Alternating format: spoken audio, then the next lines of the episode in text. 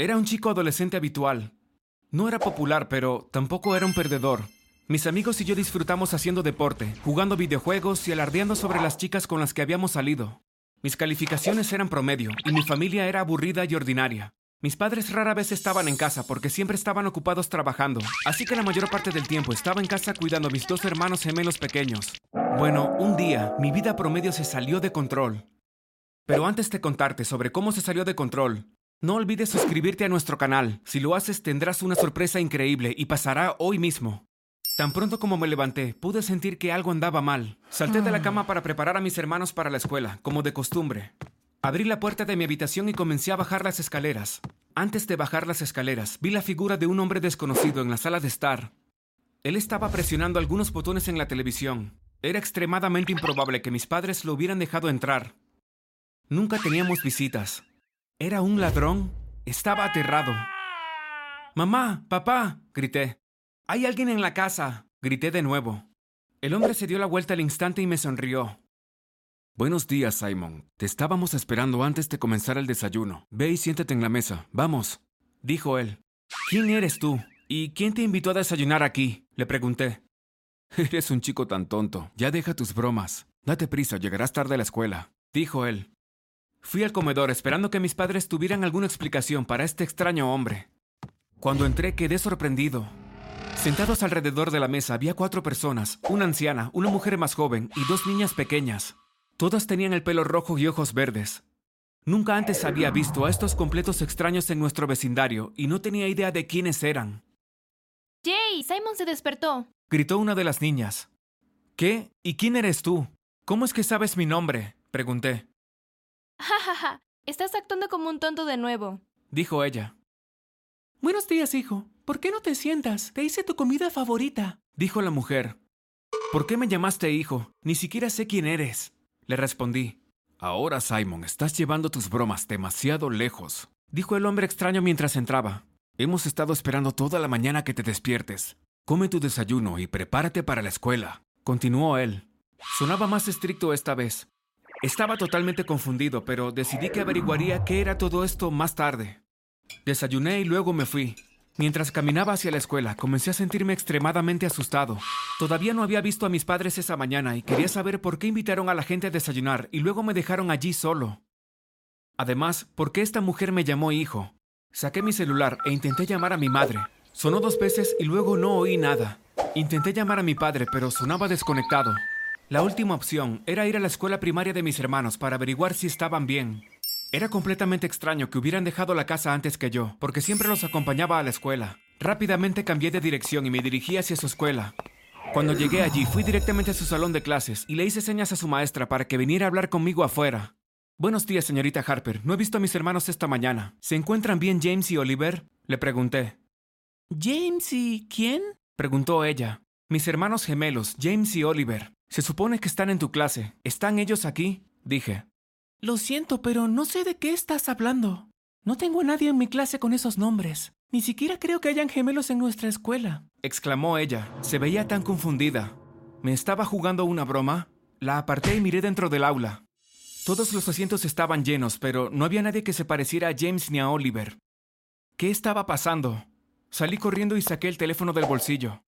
¿Habían sido secuestrados? ¿Le pagaron a la maestra para que me mintiera? No tenía idea, así que lo más lógico para mí era llamar a la policía. Marqué rápidamente el número y les expliqué que había cinco extraños en mi casa y que no podía contactar a mi madre y mi padre. Me pidieron los nombres de mis padres y mi dirección. Me dijeron que volviera a casa y que los esperara afuera. Regresé a casa y los esperé detrás de un árbol. Cuando llegaron, corrí hacia ellos.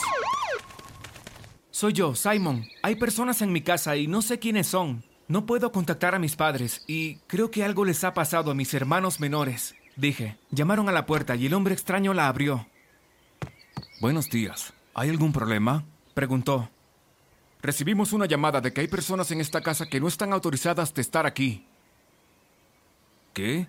Esta es mi casa y solo mi familia está adentro, respondió él con una expresión inocente y confusa en su rostro. ¡Mentiroso! grité. Ni siquiera eres de esta zona. Nunca te había visto antes en mi vida, grité. Miré al policía. Está loco y les está mintiendo, dije. Simon, ¿de qué se trata todo esto? Te mostraré una prueba de que soy dueño de esta casa, le dijo al policía. Los invitó a entrar y fue a buscar una carpeta. La abrió y le entregó unos papeles al policía. Nuestro hijo ha estado actuando un poco extraño últimamente. Pedimos disculpas por las molestias, dijo el hombre extraño. Bueno, tienes que conseguirle ayuda. Los policías estamos muy ocupados y no tenemos tiempo para esto, respondió el policía. ¿Qué? ¿Le crees a él? No sé quiénes son estas personas, por favor ayúdame. Pero antes de que pudiera terminar, los policías se habían ido. Simon, por favor, cálmate. Ve a la escuela y hablaremos de esto más tarde, dijo él. No sé quién eres tú y quiénes son estas personas extrañas, pero llegaré al fondo de todo esto y vas a lamentarlo. Le grité y me fui. Corrí a la escuela y cuando llegué allí, fui directamente a la oficina del director. En el pasillo me topé con mi amigo cercano, Kyle. ¡Hey, llegas tarde hoy! dijo. Kyle, escucha, algo realmente extraño está sucediendo. Esta mañana me desperté y mi familia se había ido. Mi casa estaba llena de gente que nunca había visto en toda mi vida. Una mamá y papá, una abuela y dos niñas. Todos se parecen y fingieron que siempre han estado allí. No sé dónde están mis verdaderos padres o mis hermanos. Llamé a la policía, pero no hicieron nada.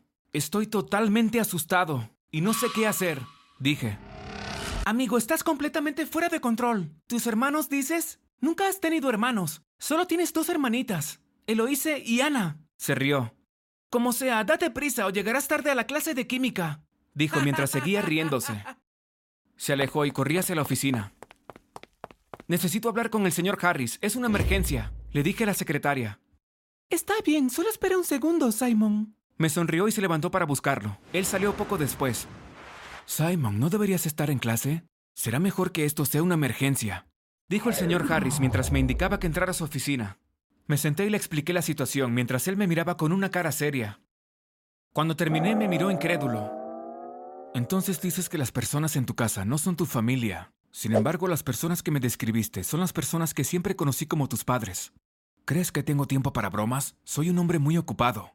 ¿Has estado tomando algo? Preguntó. Estaba desconcertado. ¿Tomando algo? ¿Qué quieres decir? ¿Si me gustan las drogas? Respondí. Los adolescentes tienden a experimentar a veces. Solo te estoy haciendo saber que es peligroso y si estás tomando algo, debes detenerte. Como sea, voy a hablar con la consejera de la escuela sobre esto. Necesitas hablar con alguien. Y francamente no me pagan lo suficiente como para tratar con estudiantes locos, murmuró. Señor Harris, ¿qué quiere decir? Estoy completamente limpio y nunca he probado una droga en toda mi vida. No hay nada malo conmigo. Yo estoy diciendo la verdad. No entiendo por qué no me crees, grité. Dirígete a la oficina de la consejera de inmediato. La llamaré ahora mismo, respondió él sin emoción. Yo no lo podía creer. Me levanté y me alejé sintiéndome derrotado. Lentamente me dirigí hacia la oficina de la consejera. Cuando llegué, ella me estaba esperando. El director Harris acaba de llamar. Sonaba preocupado. Toma asiento, Simon, y ponte cómodo. ¿Puedo traerte algo? dijo ella. No, gracias, respondí mientras me sentaba. ¿Qué está pasando? Cuéntame todo y haré todo lo posible para ayudarte, dijo ella. Le conté toda la historia y ella solo me miró. Por favor, dime que crees lo que te digo, dije al final. Bueno, es bastante difícil hacerlo porque todos conocemos a tus padres y son exactamente las mismas personas que describiste que estaban en tu casa esta mañana. Escucha, Simon, si estás tomando algo ilegal podrías estar arriesgándote a arruinar todo tu futuro. Estas sustancias también son dañinas. Voy a recomendar que te hagas la prueba y luego tomaremos este tema desde allí. Por favor, vuelve a clase, dijo ella. Salí de su habitación y cerré la puerta. Entré en mi clase y me senté enojado en la parte de atrás. De repente, todos se dieron la vuelta y comenzaron a reírse de mí. Simon, escuchamos que perdiste la cabeza. Gritó Jenny, la chica más necia de mi clase. Oh, acabo de despertar y no puedo encontrar a mi familia. Se burló el bully de la clase, Greg. Todos se rieron de nuevo. Miré a Kyle. ¿Les dijiste algo? Pregunté. Se dio la vuelta y comenzó a reír. Me sentí traicionado. No había absolutamente nadie con quien pudiera contar. Los policías pensaron que estaba loco. El director no me creyó. La consejera pensó que estaba tomando drogas. Y ahora mi mejor amigo hizo que toda la clase creyera que era un lunático. Cálmense, cálmense, por favor. Es hora de volver a la clase, dijo nuestro profesor de química. ¿Saben qué? Todos ustedes cállense ya. Estoy pasando por el peor momento de mi vida y todo lo que pueden hacer es reírse. Me puse de pie y grité. Agarré la silla más cercana y la tiré al otro lado de la habitación. Todas las risas cesaron y todos parecían sorprendidos y asustados. Ve a la oficina del director ahora mismo, gritó el maestro.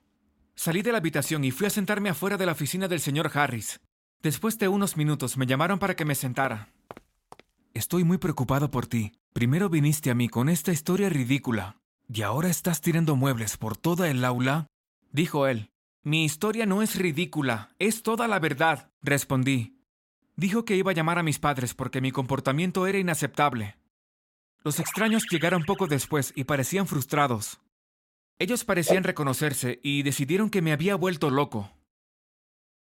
Han pasado muchos meses y mis padres biológicos aún no han aparecido. Me enviaron a vivir a un hospital psiquiátrico para adolescentes porque me negaba a aceptar que estos extraños fueran parte de mi familia.